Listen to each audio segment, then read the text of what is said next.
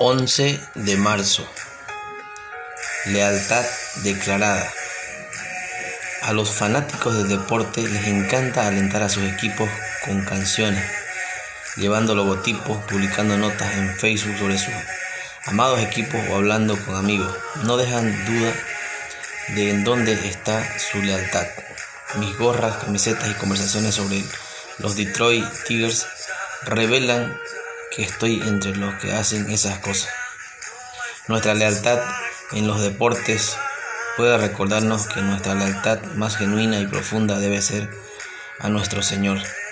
Pienso en una lealtad declarada cuando leo el Salmo 34, donde David dirige nuestra atención a alguien ilimitadamente más vital que cualquier otra cosa en el mundo.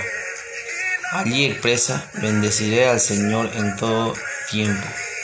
Y esto nos lleva a pensar en los momentos en que vivimos como si Dios no fuera nuestra fuente de verdad, luz y salvación. Y agrega, su alabanza estará de continuo en mi boca. Y pensamos en cuántas veces elogiamos cosas de este mundo más de lo que alabamos al Señor. Luego expresa, en el Señor se gloriará mi alma y nos damos cuenta de que nos jactamos de nuestros pequeños logros más en lo que Cristo ha hecho por nosotros.